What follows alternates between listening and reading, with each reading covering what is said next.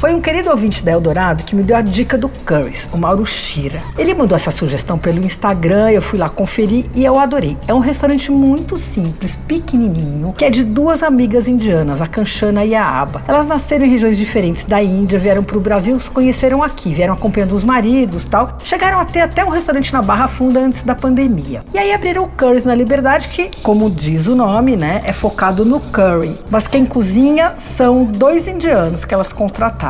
É, os curries são servidos conforme a tradição do norte da Índia. Eles vêm em umas bandejas de inox redondas com vários potinhos de inox. Todos vêm com um potinho de arroz, um potinho de lentilha, uma samosa, uma salada e aí o curry principal, né? Eu achei o curry de camarão fabuloso. Ele é espesso, bem avermelhado, tem um sabor muito complexo, mas ele é pouco apimentado. Quem gosta de pimenta tem que pedir a parte, eles fazem lá uma, um molho super bacana, de, com pimentas indianas e tudo, mas é bem forte. É, na bandeja vem também duas fatias de pão nã, que é um pão feito ali por eles no forno tandur que eles têm na cozinha um pequenininho. Bom, e aí eu vou ter que contar que eu me dei mal, atropelei a etiqueta. O negócio é o seguinte, os indianos comem com a mão, né? E o pão faz às vezes de talher. E aí eu me meti a fazer como eles. O negócio é que na Índia a mão esquerda é considerada impura e não pode tocar a comida. E eu não conseguia cortar o pão com uma mão só de jeito nenhum, mesmo sendo destra. O nã deles é macio e é super elástico, eu puxava, puxava e nada o pão voltava para o lugar. Eu fiz várias tentativas, daí a dona do restaurante viu a minha dificuldade, veio na mesa, mostrou como fazer, explicou que tem que segurar forte com o dedão e os três dedos, né, do, e três dedos da mão.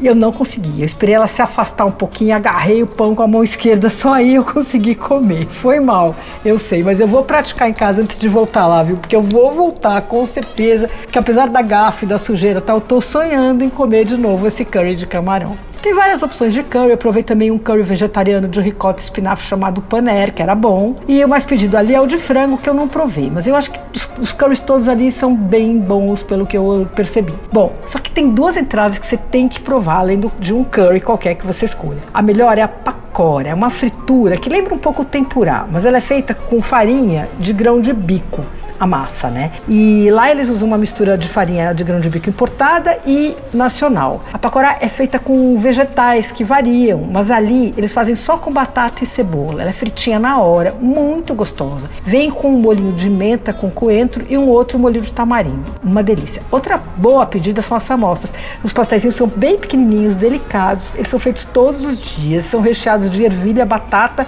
e gengibre. Bom, olha, eu achei os preços muito bons no curry. As samosas, por exemplo, a porção custa R$ reais. É, os curries variam. O de camarão custa 47 e a porção do pacora é 19. O Currys Culinária Indiana fica na Liberdade, na rua Tomás Gonzaga 45C e tem delivery pelo iFood. Você ouviu Por Aí.